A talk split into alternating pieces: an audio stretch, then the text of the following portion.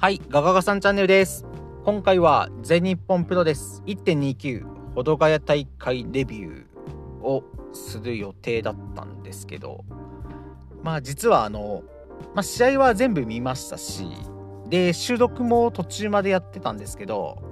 あの、途中で、なんて言うんですかね、まあ、無理やり喋ってるなというか、まあ、乗れてない自分がいましてまあでもその時のテンションによるんすかね。まあカードも、まあ、宮原健人三冠ダッシュ一発目とか注目点がなかったわけではないんですけどまあ正直、まあ、地方でもありそうなカードばかりっていうところでちょっとね テンションが上がらずちょっとお蔵入りとさせていただきました。ただまあその中1試合だけはちょっと話しておきたいなっていうのがありましてその試合が第4試合のスワマ VS ライジング隼人で結果が8分43秒バックドロップでスワマが隼人に勝ちました。でまあもちろん体格差、まあ、キャリアの差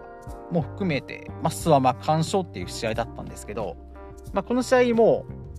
パワーでガンガン攻めるスワマを見ることができましてで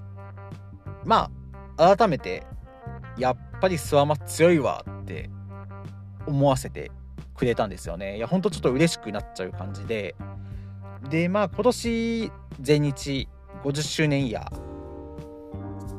まあワンチャン、まあ、期待というかもう願望なんですけど、まあ、諏訪間と塩崎豪このマッチアップやっぱ見たいなってところで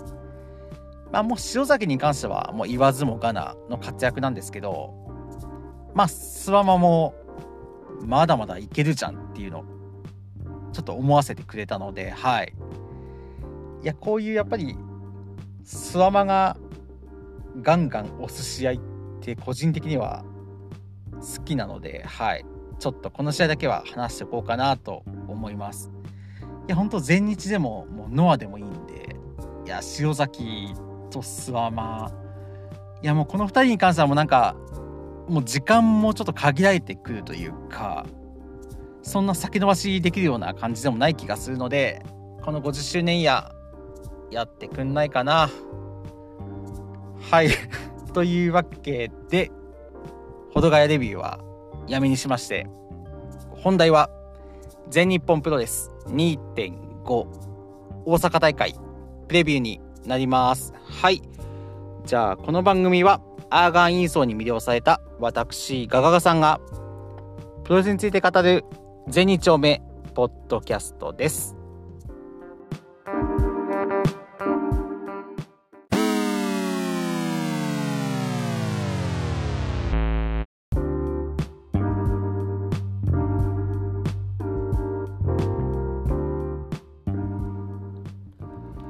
はい。じゃあ2.5全日大阪大会プレビューです。とまず試合順決まってないですね。はい。とシングルマッチ、青柳敦樹 VS 佐藤光です。で、前回の後楽園で敦樹が世界ジュニアに挑戦表明しました。まあ、ただ、アンディに先は越されちゃったんですけど、まだ諦めてないってところで、で、対戦相手の佐藤光も実はツイッターで世界ジュニア挑戦表明してましてまあこれあんまり広まってないかなって印象なんですけどで敦樹と光ツイッターでのやり取りで、まあ、このシングルマッチを世界ジュニアの挑戦者決定戦にしてくれませんかって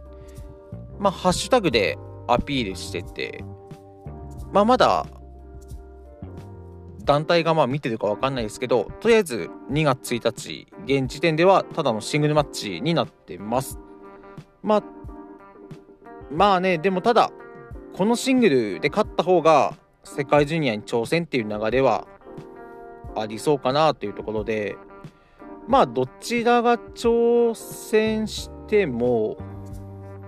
まあ面白そうだなって。挑戦者としては申し分ないのではい。なのでまあもともといい子でカードなんですけど、まあ、より勝ち負けで一喜一憂できるシチュエーションかなとは思います。はい。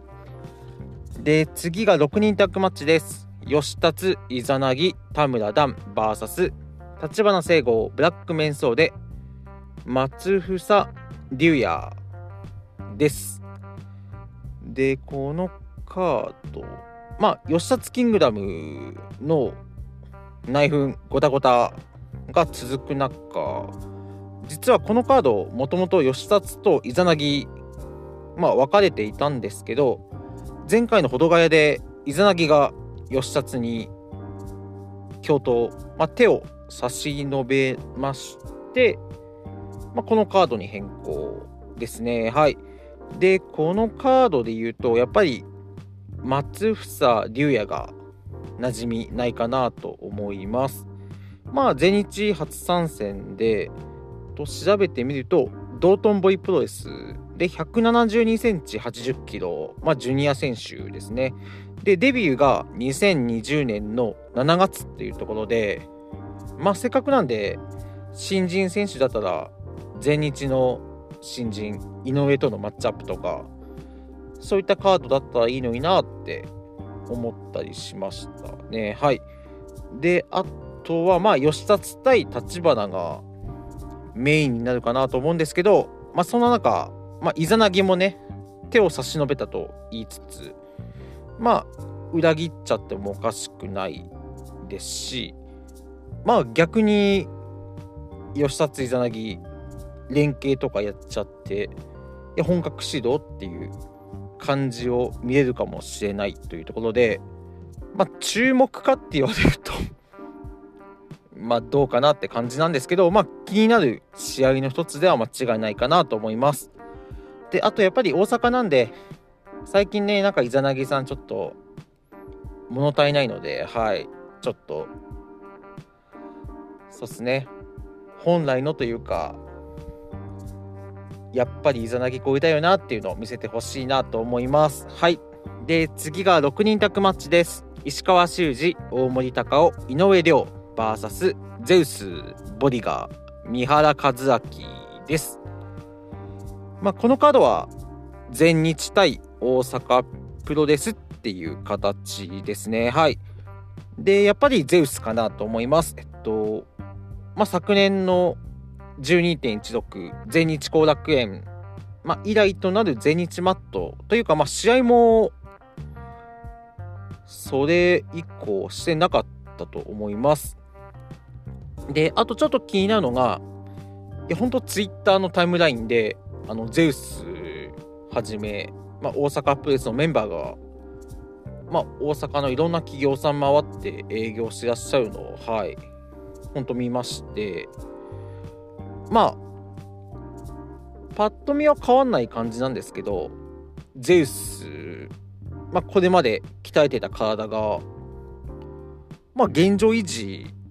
ちゃんとしてそうな気はするんですけど、ちょっと体どんな感じなのかなっていうのも気になっちゃいますね。はい。で、あと、やっぱり石川修司とゼウスのマッチアップ。まあ、これはもう、まあ、本当にいつもいいもの見せてくれるので、まあ、安心して見れますし、あと、ボディがもう、三原もでかいっすからね。いや、井上はいい経験になるなと本当に思います。で、本当にまあ、今のね、ゼウスの試合見ることができるのは大阪プロレスと全日だけのはずなのではい。いやもうね皆さん、まあ、これ聞いてる方は見てくれてると思うんですけど全日もねはい見ていきましょうよ。はい。というわけで次いきます。で次が6人タッグマッチ宮原健人青柳優馬ライジング隼人 VS 本田隆起大森北と児玉悠介です。で、まあ、これはもう、前回の保土ヶ谷のバックステージですね。もう完璧表面化しちゃったあの北斗と本田の仲間割れ因縁というかでまあその仲間割れがあった後の一発目がこの大阪大会のカードになりますのでまあ間違いなく本田と北斗この2人が中心となる試合になるかなと思います。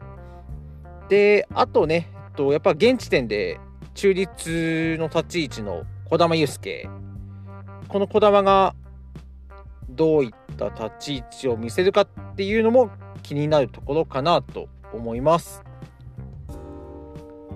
で次が世界ジュニアヘビー級選手権試合チャンピオン杉 VS チャレンジャーアンディユです。はい。で前回の保土ヶ谷で前哨戦やってるんですよね。でその時はえっと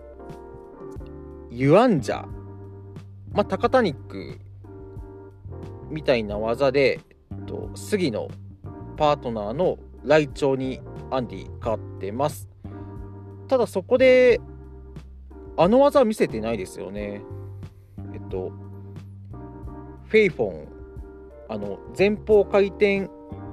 エビの要領で、あの、相手を叩きつけるフェイスバスター、はい。まだあの、アンディ、まあ、杉もですけど、手の内全部見せてないので、はい。それに、まあ、杉はもちろんなんですけど、アンディも、まあ、本当、スピーディープロレスできますし、飛べますしね、はい。いや、本当、最近の世界ジュニア戦ね 正直ちょっと物足りない、物足りなさすぎるので、はい。この試合はすげえ期待してます。いや、本当あの、杉と児玉の世界ジュニア戦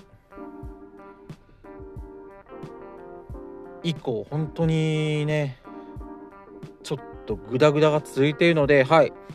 ここでちょっと仕切り直ししてほしいなと思います。はい。で、次が、世界タッグ選手権前哨戦スペシャルマッチ芦野翔太郎 VS 土井浩二です。この試合は、えっと、2.23後楽園で組まれてる世界タッグ選手権の前哨戦になります。で、えー、前回やったのが去年のチャンピオンカーニバル最終戦でその時が8分46秒アンクルロックで芦野が勝っております。まあ、この試合も面白かったんですけど、まあ、ただ、第3試合だったので、まあ、試合タイムもですけど、まあ、短めというところで、まあ、さすがに今回、上の方で組まれると思うので、はい、より濃い試合展開期待したいなと思います。で、前回の対戦では、あの、土井浩二人殺しラリアット決めてないのでまあこれ土井人殺しラリアット決めたら勝っちゃうでしょう。はい。というわけで土井人殺しラリアット決めろって感じですはいで次も世界タッグの前哨戦になりますスペシャルマッチスワマ VS 熊出しです。はい。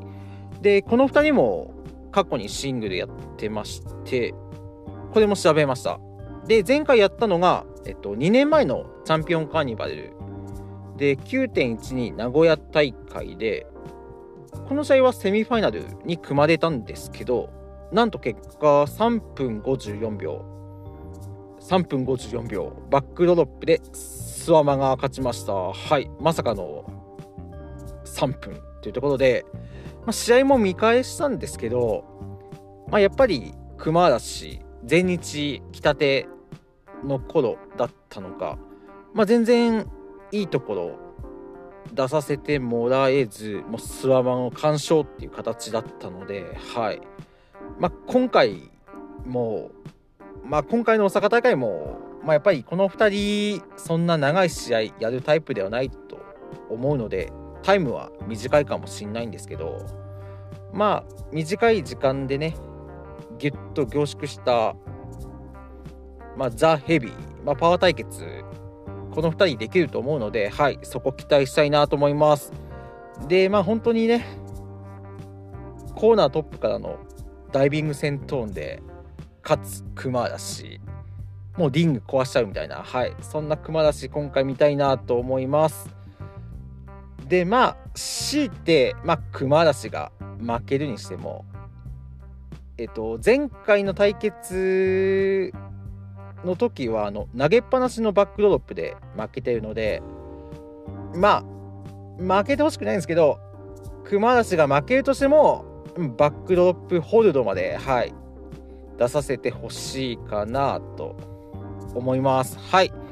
というわけでまあ聞いてもらって分かる通り、まあ、完全ドイクマひいきというかドイクマ勝てで、はい、今話しております。いや、本当にね、前哨戦も勝って、世界タッグのベルトも取れっていうところなので、いや、本当 と昨年末の世界最強タッグ決定リーグ戦、やっぱりあの決勝の試合以降ね、もう手のひら返しでドイクマプッシュしてますので、はい。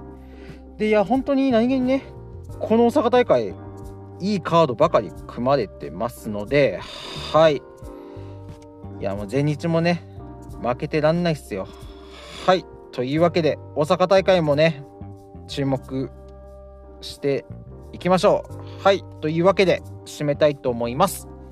この番組は皆様のご意見ご感想お待ちしております。Twitter ハッシュタグガガガさんチャンネルに加えましてリプ DM、